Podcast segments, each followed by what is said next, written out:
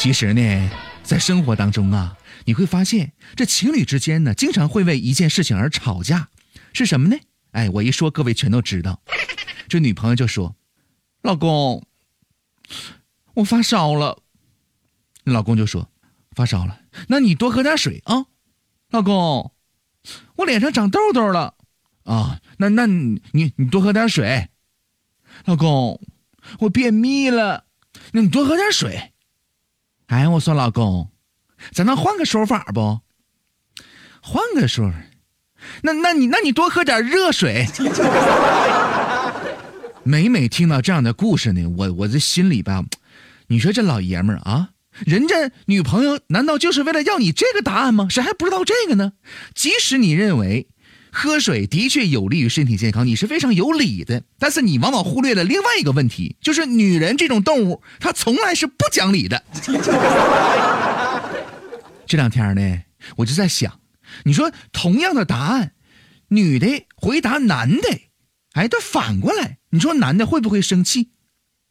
后来我一合计，我合计明白了。我跟你讲啊，各位老爷们们一定要生气。你讲为什么呢？你讲。我们我们总说女人是水做的，你说你女朋友让你多喝点水，你说会不会喝变性了？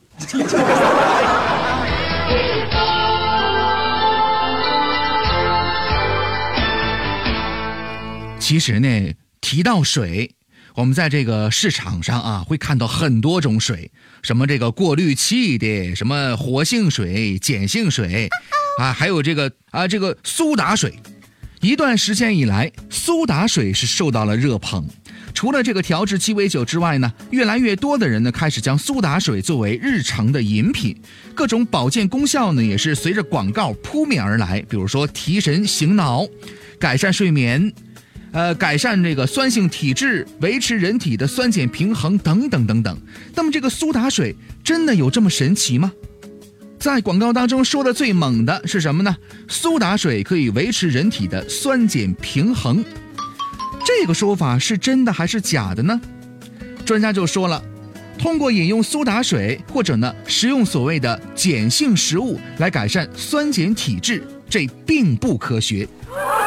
为什么呢？首先呢，人体的血液、唾液和尿液，它们的酸碱度呢都是不相同的。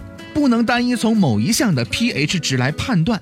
同时呢，人体血液当中啊还有很多对酸碱度起缓冲作用的缓冲系统，它会维持血液当中的 pH 值，不是通过饮食就可以改变的血液的酸碱度的。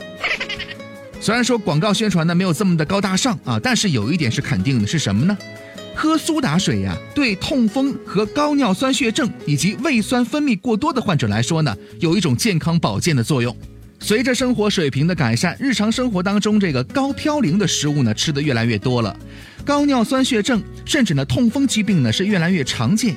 缓解痛风，控制体内的尿酸水平，不仅要严控高嘌呤食物的摄入，还要促进尿酸的排泄。除了需要大量的饮水之外呢，痛风患者呢还可以多喝一些苏打水。苏打水的弱碱性特征啊，可以碱化尿液。那么碱性环境呢，有利于肾脏排出尿酸，从而对高尿酸血症和痛风疾病呢起到一定的缓解作用。但是需要注意的是啊，苏打水利于尿酸的溶解排泄，缓解症状，但是并不能将它作为治疗的手段。那除了这个痛风之外，如果患有胃酸分泌过多的患者呢，也可以多喝一些苏打水，可以中和胃酸。反之呢，如果胃酸分泌过少，那咱就少喝一些，否则的话会加重胃酸的缺乏。市场上有很多的苏打水，牌子也非常多，价格也非常的悬殊。那么市场上苏打水大致分为人工苏打水和天然的苏打水两类。天然苏打水呢，大多是国外的品牌，价格相对高一些。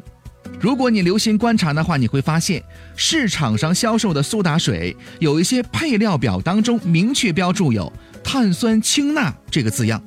那么我们所说的苏打水呀，可以中和胃酸、排泄尿酸这样的功效呢，实际上指的就是这种苏打水。除此之外，你会发现有一些不含有碳酸氢钠的苏打水。事实上呢，这种苏打水只是在纯化的这个饮用水当中呢，压入一些二氧化碳，并且添加了一些甜味剂，这样合成的碳酸水。因此，选择苏打水用于缓解痛风、养胃护胃的消费者呢，在购买的时候一定要注意看这个配料表上有没有标有碳酸氢钠这个字样。It's hard to look right at you, baby. but here's my number.